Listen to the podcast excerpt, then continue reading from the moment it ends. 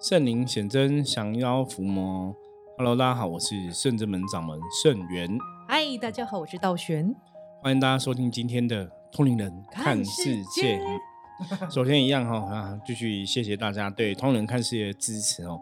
我们其实到了今天，都还是会有新的朋友，可能从什么 Spotify 上面会听到我们的节目哈。真的，我觉得这其实真的是有缘的事情。因为我早期曾经有跟朋友开玩笑讲过哈，就是在十几年前，甚至我刚开始的时候的时候，我记得那时候我好像出了第一本上级占卜的书哈，然后也上了一些电视节目，然后就有朋友开玩笑讲说，哎，那摄影师，我现在赶快找你签名，不然你以后你红了就很难签。然后就说，对对对，你们现在赶快找我签哦，现在就是 还没有那么红，可以那个帮大家多签一点哦。那但这是朋友之间开玩笑的一个话哈，可是我想要。讲的一个重点就是，我一直觉得啊，哦，就是在圣正门现在说，可能我们的知名度哈，还没有到说真的那么那么的有名哈，就是不是到说大家你走在路上大家都会认识那种程度哈，所以我一直很相信，这个时候你可能会来到圣真门哈，会听到我们的节目，会听到通人看世界，或是会认识我们的人，我相信中冥冥中一定有一些缘分的一个牵引在哈。包括后来我们通人看世界这个节目，这个 p a c k a g e 的节目，有很多朋友过来，我都觉得是很很特别的吼。因为以前你可能在我们的工作领域上，因为不见得每个人都是对这个占卜有兴趣吼。对。因为大多数人认识我们都是因为我们有象棋占卜的一个技术嘛吼。那你可能有问题要问才会找到我们。那后来哦，通过通人看世界这个节目，其实来的朋友更多的是跟修行有缘分。或者是他们是对修行哈比较有兴趣，想要了解什么是修行，想要了解什么是灵修，或是自己有走过修行的功课，真的有遇到一些问题哈，那这些朋友就会来到圣真门哦。所以我一直相信这是冥冥中哈神明啊神佛可能真的有一些安排哈，有缘人都会过来。那像现在哈，我觉得来到圣真门的人啊，包括我们的听友哈。大家应该也听我们讲过哈，我觉得很幸运是圣正门有很多的法宝，对，真的，我们那神奇的东西，嗯，神明哈是很在五灵五侠哈，大家如果听了台哦，就是神明很有灵感这样子。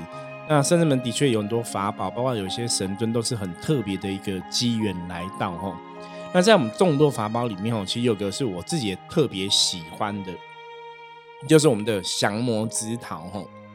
大家如果来过深圳门，就知道说我们有一个非常大的那个木头雕刻的，雕的非常的好看，超级饱满。对，那个桃子很漂亮，就是非常好看哦。那那个桃子以前来就是我最早以前是去那个日本，就是日本阴阳师安倍晴明，大家应该有印象哦。就是你如果注意那个日本的一些文化，可能知道说日本有个安倍晴明这个阴阳师哦，那他其实就是非常有名的一个。哦，古时候相传古说的一个方术方术师就对了哈。那安倍晴明因为他法力无边哦，所以他也是降妖伏魔的很重要的一个哈指引哦，一个标的物这样子哦，一个神圣的存在。那在他日本，在他的一个自己的一个专门的神社里面啊，你就安倍晴明的那个神社里面，他就有一个，他是写他是写降魔之桃，哎，他是写。啊，不，他写二除桃，对，二对，降魔之桃是我们，我想说奇怪，对，很像，他就有个二除桃，那它是用铜做的，对，也是很大一个一个样子哦。那在我们的灵修的信仰里面哈，我们讲的是那个瑶池金母哈，就是我们万灵之母嘛。那以我们的信仰的文化来讲的话，蟠桃、寿桃，它其实它都有它的一个。道理存在哈，讲这些仙桃，所以那时候我看到安倍晴明那个二出桃，就觉得很有 feel 哈，很有感觉，很有感应哦，很有缘分。然后就想说啊，如果以后我们也有一个这样的桃子，不知道多好哦。所以就 心想事成，真的真的。后来就在台湾的一个呃佛具店里面哦，那佛具店有时候卖一些很大的佛像啊什么的，然后它就有一些雕刻东西哦，就看到它有一个雕刻很大的一个桃子。然后那个桃子开价其实是，我看这是几位数，一二三四六位数，嗯，很可怕，六位数。然后就哇，真的是一分钱一分货。那桃子是很大一颗，然后整个都是木头的嘛。然后因为它是名家雕刻，而且我记得是块木，对，因为它要知道它很大，有一颗完整这么漂亮的块木，没有裂痕，对，是很难得的。然后它又是名家雕刻。那如果你你在我们讲能量世界法则哈，通灵人看世界是跟大家讲能量能量能量嘛哈，能量道理基本上是你看到这个桃子，它带给你的感受，它也会形塑了它的一个能量的状况。所以如果说你看到这个桃子，你觉得它是非常非常好看的，那其实也会有加分。那当然它本身的材植材哈，它的材料，它用的木头，这也会有它的一个能量的一个含义在里面哈。所以我觉得这个桃子就是木头用的好，然后名家雕刻也雕的好，所以那个能量的意念就会更不一样。然后这到后来，我们真的有机缘哦，我觉得真的是老天保佑，因为我们去购买的时候，那个老板就说，因为陶瓷我已经看了五六年都没有卖出去，就是放在那个地方，哈，就很奇怪。因为那个老板他也自己觉得他雕完这个东西，因为台湾很多灵修的人，哈。应该很多人，就就是应该很快就卖掉。而且我记得桃子还搬过甲板在 A 店，后来搬到他们家 B 店。对，那为什么搬到 B 店？因为 A 店他们卖的东西是比较平价的，嗯，B 店卖的是比较贵的，哦耶。所以他以为搬到 B 店去，大家就会增加他的销路，嗯，就比较高单价的东西。可是也还好，就是大家看看的人很多，问价钱的人很多，可是买得下手的人真的很少。这样子哦，那我觉得真的是缘分哦。为什么讲缘分？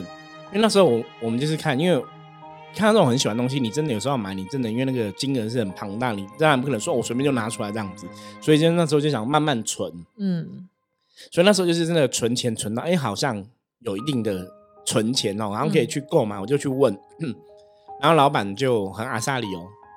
自己还降价了非常多万这样子，我就我整个下了，你知道那种降价幅度其实是有点大的，嗯，所以你就觉得不买对不起这个桃子，对不起 自己哦，因为你基本上已经存来存到他要的那个金额了哦，他又降了好几万下来，所以当场就把它带回家，耶，结果很有趣，我记得带回来忘记是当天还是隔天，老板就打电话来。嗯，他说我们刚带走那个碗的那一天的碗烧碗，就是有客人去说，哎，我他们要来买，怎么不见了？哦，还还好。然后他说那个客人就要开原价，因为我们不是他有降好几万嘛，然后客人想要开原价买回去，问我们要不要让就对了。哦，我说我不要。好不容易买到让你算便宜，为什么我要再卖回去？可是你一转手可能可以赚个客人，那个客人要跟你师傅买。对对对对，所以老板才打电话来说，我们可不可以中介 一下？对，他说因为客人也看很多很久，可是你看那个缘分，就是哎，刚好我们买了之后。人家买买不到，嗯，所以圣人们的降魔之桃是非常，我真的觉得是殊胜的功德，很难的缘分，来难得的缘分来到圣真门哦。所以我们以前也跟大家讲说，如果大家有机会来圣真门，真的可以摸一下这个降魔之桃，打通你的那个灵气，打通一下任督二脉哦。但会不会打通任督二脉？当然，我我觉得这个是见仁见智，然后对看机缘，对那。依照我们自己去摸这个桃子的东西，因为它本来就是一个有能量的东西嘛。那在经过我们圣真门的众神加持啊，然后母娘的加持之后，我觉得那个整个含义跟能量就变得很不一样哈。所以像我们就是会有很多修行的朋友来圣真门，会去握降魔之桃。对对，那因为我们的桃子就是我们希望让大家在这个互动过程中可以更更啊，应该讲更亲近，或者说的确是去。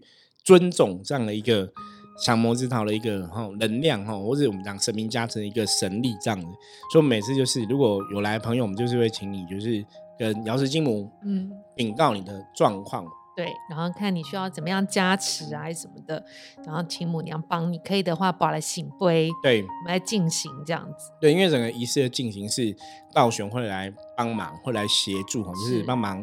嗯，就是跟这个降魔之桃互动，然后帮大家加持，我是当帮大家做这个哈啊，验染灵气疗愈等等，都有可能有这种作用。然后，所以因为每个人状况不一样，就是要看母羊怎么去安排。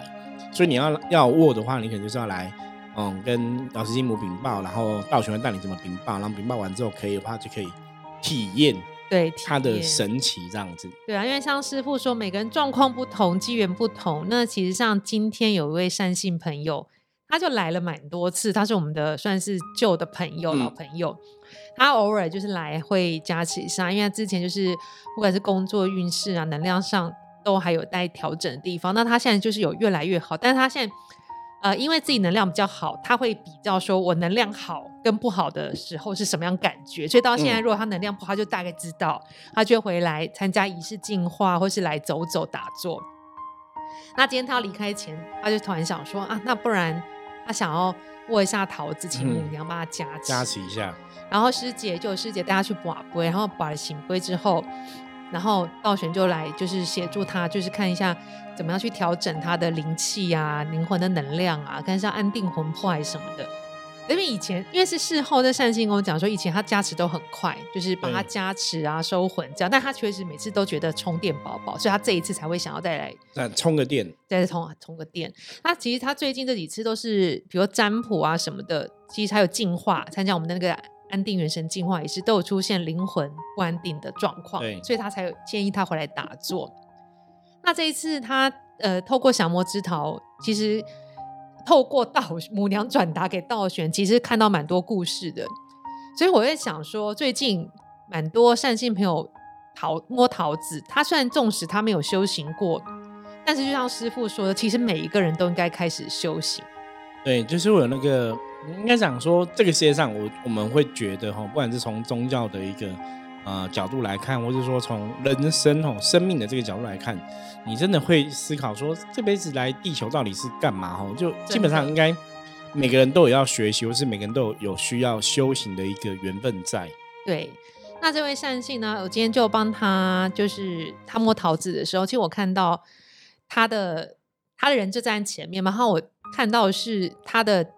从上面降下来了，现在金光的细雨，嗯，像细雨这样子，但是是金光这样，就像下雨，应该是像丝线嘛，金丝线这样。对，然后像像雨这样一段一段，这样从上面这样洒下来，你这样看起来就是其实那其实能量是很好，就母娘在为他加持，对，很很感觉蛮明显的。对，就是从上面沐浴在那个真的，然后我看到觉得很舒服，然后就。它淋下来的时候，其实他能量有做一个转换，他周围有一些比较暗淡的事情就会被洗掉、洗刷掉等等，然后整个被加持，我觉得哦很舒顺。之后又有就是在，因为我看到了嘛，那趁这个母娘在加持他的时候，就说那就祈请母娘顺便帮他安定他的三魂七魄，让他元成光彩去面对他的工作，还有他现在啊家人健康的问题，这样给他一些力量。然后加持好之后。我好，我似乎有看到隐约看到她的那个内在小孩灵魂这样子。然后，因为她本身是一个长头发女生，我看她是一个像有点像妹妹头，但像她自己这样子的小小小女孩。小女孩出现一下下就没有了。然后加持完，我想说那这样可能就停了，因为那个雨还是在。我觉得那个能量是殊胜，是包着她的。然后就请示一下母娘说啊，还没好哦，再继续这样子。然后我想说怎么怎么着再继续呢？后来再久一点，我看到她的刚刚的确。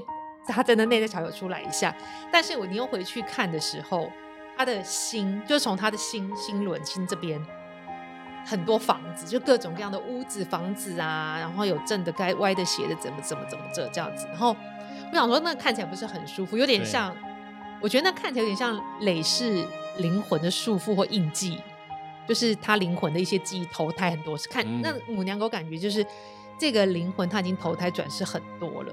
他就是在执行每某一个功课或某一个事件，但他是一直没有真正的把自己灵魂的力量体现出来，所以外面都很多东西罩着。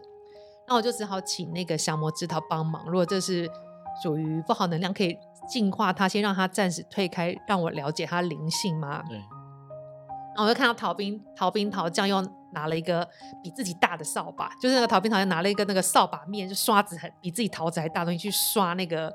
那个画面就对，就把那个很多的房子啊，把它造作的东西，就是一层这样弹掉、弹掉、弹掉、弹掉。然后里面我真的看到他真的内在小孩刚刚出现的一刹那，他在里面，他眼神非常空洞。然后我当下就快哭，因为他当下就是非常寂寞，嗯，孤单孤单，然后就是那么明显。对我现在讲还是觉得还蛮激动，就是很孤单、寂寞、很空虚。然后我我就在干嘛？我每次人生就经历过这么多的。一世一世一世啊，就是重复的事情，只是有有点不一样。比如都是房子，这房子是屋顶是在左边，屋顶在右边，往右边，就是类似的东西，它一直在重复。然后他就很孤单，然后我就看到母娘的光，本来是在外面，她人上面，那光就洒到她的灵魂里面了，洒到那个内在小孩上面，所以他突然觉得眼睛就没有那么空洞，就开始发亮。她觉得她说到家被关注到，哎，是不是有人注意到我了？就这个能量进来我这边。然后刚刚逃兵到逃兵逃将呢，就把那个扫把丢掉，他又变换成一个桃桃子小人，就是跟那个小女孩一般高这样子。然后呢，我就看看到想说桃子要跟他说话，然后因为他不是很寂寞孤单吗？我看桃子，我觉得那个桃子就是母娘的化身了，但母娘不会突然有时候会变成娘妈妈的样子，但是有时候是用朋友的方式。我觉得这时候他就是用一个朋友的方式出现在这个内在小孩旁边，他就双手牵着这个内在小孩。他们因为桃子没有讲话嘛，就意思就是说我陪你呀，你怎么现在才出现呐？那其实我们一直是好朋友，只是你忘记我了，你忘记我了。然后那个小女孩就很开心，那个小孩就很开心，看到桃子两个就手握得很紧，然后就要跟桃子讲话。那小女孩就是说：“那我跟你讲，我经历了什么。”然后就看到一个卷轴的话就这样滚出来，对，就是。一下是山水，然后一下是什么都市，就是各种年可能年代不同，然后他记忆点不一样的画面，对，有的是他记得的是风景，有的记得他的是他记得的是人，对，就是这样一篇一篇过去，然后桃桃子就跟他一起看这个卷轴，还桃子就摇摇他，因为他们手牵着的，然后桃子用另外一只手摇他说：“你停，等等，这都不重要，都过去了。”对，然后这个只是一个，他就把那个桃子就指那个卷轴最头。就是，他就说，你看最头那个卷轴的开始，对，然后你要去的是那里，你不是要一直过程，你不是要一直把这个卷轴变长，就是说你的不用一直这样投胎，你就多了几幅画而已。对对对，这本不重要。他说你要看源头，他说你的家人、灵魂的家人，班还有你来的世界在那里，你应该要往那里走。最最久最早之前那边才是重点。对，然后呢，那个林小林海小孩他点头，其实他是知道，只是他。被东西太多压住，他忘记了这样子，然后他点头，他就点头说他明白了。然后我看桃子，就是这个画面就变渐渐变淡，就没有了。然后我就问母娘，请问要告诉他是不是结束？然后就翻到红马，对，然后我想说啊，结束了，觉得好像听起来好像很久，对不对？然后但是只过好像两三首歌，那种音乐大概一首歌在两三分钟而已，我就拍他说好了耶。然后那善心说。啊，好久哦，有史以来看最久的一次。我说，哎，其实也没久，好像十分钟以内之类。他觉得他觉得好久，他觉得他一直在漂浮，一直漂浮，一直漂浮，一直漂浮，越漂越漂浮，越漂就是好像越浮浮起来这样。然后我跟他讲故事，我才讲前面两句吧，因为他以前都很理性的，然后他现在他因为他做业务，他两你讲两句，他眼睛喷泪。嗯，啊，我跟边边跟他讲，我可以喷泪。然后就是母娘意思要告诉他，你人生进阶课题，你现在家人、工作，这些都是你体验过后，你就可以放下，你不需要一直绑住、绕绕在里面。对，你要记得，其实你原始的自己。当然，我们不可能逃避我们现在生活所有的东西嘛。你但是你做好之后，你还是要顾好你灵性的东西，因为你灵性开始，我觉得神明真的会冥冥中安排，就算你。嗯，很忙，但是你透过圣真门一些祈福仪式帮你加持，其实你的灵性还是慢慢会有觉知，会有感受，对，帮自己趋吉避凶。像我说，他后来他知道他自己状状况好跟不好是什么感觉，他知道不好，他知道他需要再来圣真门一趟。然后他就你必须要放下世俗，把你一直在这边轮在这边轮回，其实你是很痛苦的。我说你你灵魂应该要找到家人跟修行。然后比如我就举例说，比如像师傅跟我们，我们有时候很忙。忙到很晚，但是我们第二天还是会有力量来，因为我们很开心，因为我们知道我们这样做是对，最终我们会跟神明在一起。就我们做到这，我们知道我们目标。你你人生不会慌张，你不会觉得我的目标是什么？我要赚，要走到哪里去？对我我的目标是赚一千万吗？还是赚一个亿？还是买两栋房子？还是小孩长大成人？然后长大小孩长大成人，你又会有新的空虚跟烦恼。其实这些都不是重点，对不是重点。你要重点是放在你的灵魂上面，你是不是要？把人生事情该做好，是不是有更多的爱拿去爱别人、爱自己，把这爱散播出去，然后把你的灵魂抽暂时抽离一下，然后去想你前世今生为什么这个这个源头是很重要的。因为你像我们说的，为什么今天讲他很体验？他觉得他突然好像感受到了什么？因为他突然自己讲说，他好像每是每次投胎。状况会越来越差一点，差一点，差一点。因为像师傅说，你如果不是一个累积功德福报很积极努力没没有想往上爬的话，你只会往下一直掉。对，所以他突然他就觉得他醒了，他有这个体悟就对。对，我觉得所以母娘真的很厉害，机缘到就会告诉你。但是他说啊，节目过这么多，他从来不知道会有这种体验，就是说你的时机到了啊。对，很悬，我觉得。对啊，就觉得蛮悬。所以我今天就两两个一起。我就因为我在模仿桃子牵他，所以我们俩就我就是至少我们俩就在前面哭，一起转述，对啊。然后我觉得他就说他桃子有哭，我说他没有，因为他没有表情，他就是可爱的桃子。对，因为其实我觉得这是能量世界里面很特别，因为像道玄在感受这些能量哈。当然，我们以前有教过学弟，我说其实很多时候是神明他会用一个你可以理解的画面。去告诉你他想要传递给你的消息哦。那因为我们是握降魔之桃，所以一开始我们就有去认知到，所以他可能就会有所谓的逃兵逃将啊，小桃子可以去帮忙很多事情哦。所以他就有这样一个能量的呈现哦。那当然就是真的，我们说说出来，就是神明想要用这样的一个能量的一个画面哦，这个能量的一个故事去告诉道玄一些道理，让他可以去转述给当事人知道。不过我一直觉得这个很玄的部分，就是当事人在当场，其实你真的去摸那个桃子，你自己真的会有所感受哦。是的，我们真的很多人，包括像有些可能刚接接触修行的朋友，是说也不知道修行是什么的朋友，可能摸到这个桃子，然后可能跟母娘一个能量的一个连接哦，你有的可能就是真的就哭出来了哈。那也就是有想哭的感觉。我觉得这种东西真的是大家要自己来体会吼，你才会比较有感受。这也是我觉得是蛮开心，我们有这样的一个降魔之桃，然后可以透过它来跟大家哈广结善缘呐。因为道玄在握降魔之桃故事，其实我们之前已经分享过蛮多故事的。对，不同的朋友，不同的事情，或是你不同的时期哈。你可能在握这个桃子的当下，都可以通过桃子当一个媒介哈，然后跟圣者们的众神哈，不管是跟瑶池金母哈，或是跟其他的诸佛菩萨等，我觉得都会有一些连接哈。其实每次故事都觉得很特别、很好玩，然后最最我觉得最厉害的是当事人自己都会很有感觉哈。那个感觉不见得是我们跟他讲的故事才有感觉，而是他在握的时候可能就会有感觉哈。像以前听过最多就说哎。所以说，你这个桃子是会动吗？对，装马达吗？它在震动啊，它在跳动啊，摇还是什么的？对，可是它就是放在那边没有动，你外面人看它就是没有在运动哦。可是握的人就有那种感觉它在动。那当然，你可以从客观的角度来讲，那可能就是人的气在流动，然后你气血在流窜，或是我们讲所谓的一个灵气的一种感应跟感受哦。那当然，你要讲更深层的能量的交流，也许真的。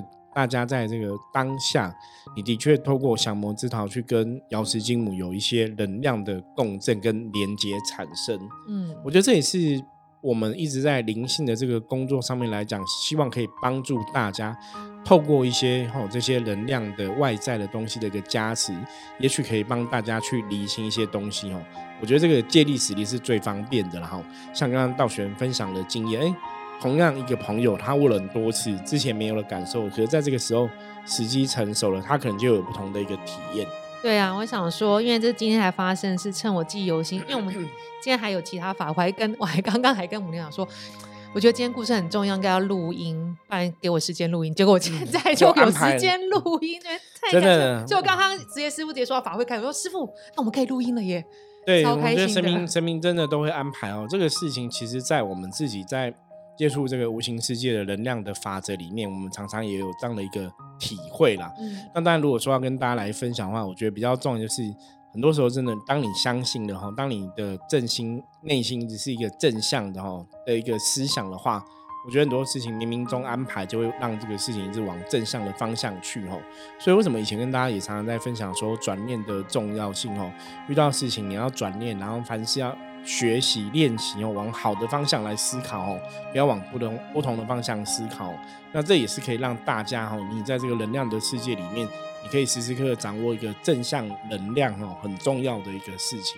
对啊，因为其实瑶池积木一直在修行上面，它有一个很重要的一个理念，对一个宗旨就是要归元呐。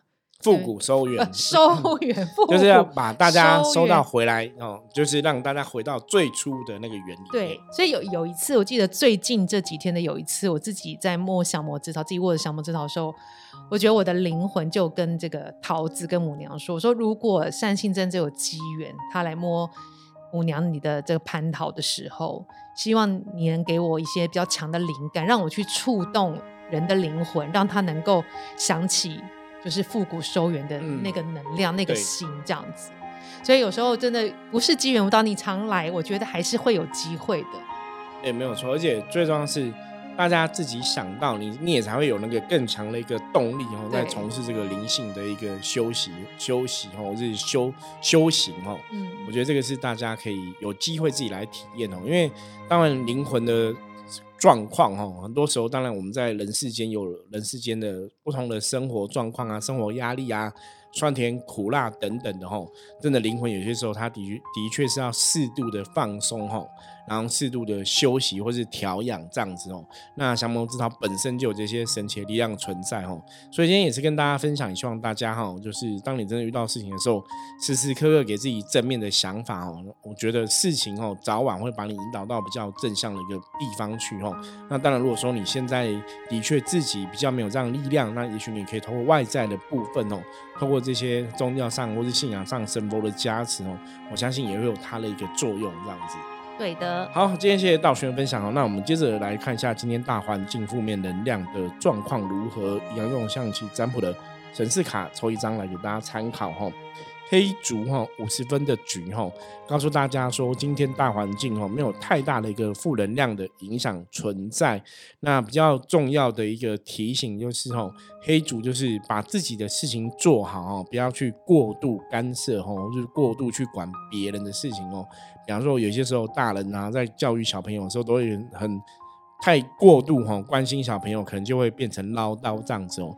那主有表示说，你就是把自己的事情做好哈，把职场上、工作上哈、学业上，你把注意力放在自己身上，要求自己把自己该做的事情做好。那其他人的功课就是其他人要去负责的部分哦。那这样今天才能顺利平安的度过哈。好，我们今天分享就到这里哈。大家如果喜欢我们节目，记得帮我们点阅、按赞哈、订阅起来。然后任何问题的话，加入我们的 LINE 跟我取得联系。那我们就下次见喽，拜拜，拜拜。